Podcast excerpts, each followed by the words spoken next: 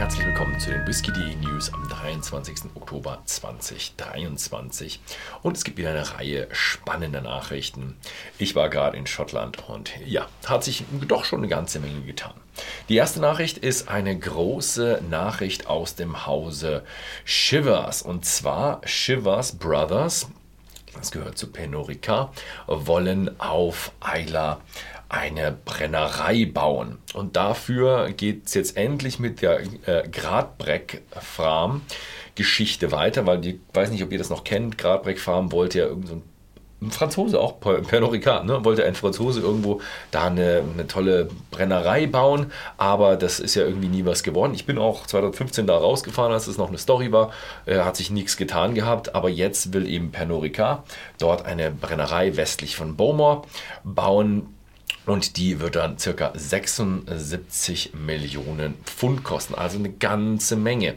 Fertigstellung sollte September 2026 sein. Äh, ja, das ist eben das Interessante, weil Pernod Ricard hat keinen getorften Whisky. Shivers äh, also Tochter von Pernod Ricard, die den Whisky macht, sind 14, hat bereits 14 schottische Brennereien. Man kennt es, Abelauer, Glenlivet, Scapa. Und ähm, falls ihr es noch nicht wisst, neun aktive Brennereien gibt es auf Eile, aber wir werden mal sehen, als wie viel die Brennerei sie eröffnet werden, weil ja, es gibt ja noch mehr auf Eila, was sich tut.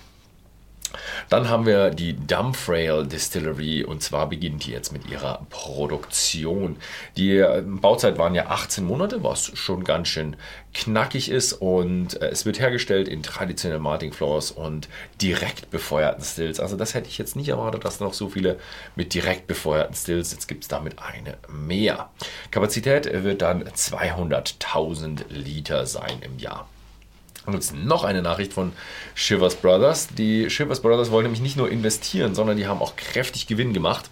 Und deswegen gibt es Tarifverhandlungen bei Shivers Brothers und die haben jetzt den, der Belegschaft 6,4% Gehaltserhöhung angeboten, was aber die Abstimmung durch die Mitarbeiter abgelehnt hat und es könnte jetzt zu einem Streit, Streik kommen. Ne? Streit gibt es eh schon, aber es könnte auch zu einem Streik kommen, also eine Arbeitsniederlegung. Äh, das wären dann insgesamt 1600 Mitarbeiter. Was da jetzt passiert, äh, wissen wir noch nicht, aber wir halten euch dann auf dem Laufenden. Ne? Dann geht es weiter mit der Holyrood äh, Brennerei. Holyrood, nicht Hollywood, Holyrood. Ähm, die sind ja die erste Single Malt, äh, der erste Single Malt der Brennerei kommt raus. Das ist ja die Brennerei aus Edinburgh, die 2019 gegründet wurde. Dieser erste Single Malt wird jetzt eben in Oloroso Sherry Butts, PX Sherry Hogsheads, Burn Barrels Rumbarix ist der dann gelagert, nicht gefiltert, also nicht kühl gefiltert und ohne Farbe, 46,1%, etwas mehr. Ähm, ich würde jetzt auch gerne sagen, auch bei whisky.de erhältlich. Er war bei whisky.de erhältlich, aber er ist leider bereits ausverkauft. Wer da immer gerne auf dem Laufenden gehalten werden will, der abonniert die Newsletter. Da gibt es auch tägliche Newsletter, wo man dann sehr aktuell auf dem Laufenden ist, dass man sich so eine äh, Abfüllung nächstes Mal nicht entgehen lassen muss. Äh, dann haben wir Macallan und die veröffentlicht eine, eine Harmony Edition. Und das ist eine äh, Zusammenarbeit mit Stella und Mary McCartney. Ja, das sind äh, Töchter von Paul McCartney von den Beatles und die Macallan Amber Meadow. Äh, und das ist eben Harmony Collection. Dritte Abfüllung der Serie übrigens, äh, vermählt aus Seasoned Oak und Bourbon Casks und wird erhältlich sein ab Oktober. Dann haben wir noch wieder einen etwas äh, preisverdächtigen Glenn Grant und zwar der teuerste Glenn Grant wurde von Sotheby's versteigert. Es war ein 68-jähriger äh, Glenn Grant und versteigert wurde er für 212.500 Pfund bei Sotheby's. Uh, und der Erlös kommt uh, der Distillers Charity zugute.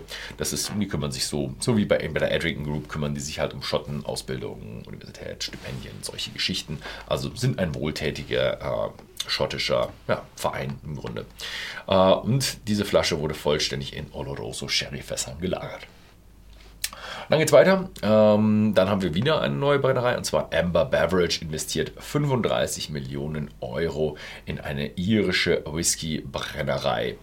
Ähm, wird der neue Standort für die Walsh Whisky Distillery. Äh, geplant ist das Ganze in äh, Dunlackney, das ist ein bisschen südwestlich von Dublin im County Carlow. Die produzieren ja Brightest Tears und Irishman und diese neue Brennerei soll dann eben die Produktion ähm, entweder vollständig oder teilweise übernehmen. Sie planen eine Bauzeit von 18 Monaten. Wir hatten es ja in dem oberen Projekt gesehen, das hat auch funktioniert, also man kann das schaffen, aber sie wollen eine Kapazität von 4 Millionen Litern pro Jahr haben, also ein sportliches Projekt. Dann haben wir äh, Middleton Very Rare mit einem französischen Namen, den ich wahrscheinlich wieder falsch aussprechen werde. Forêt de Tronquer.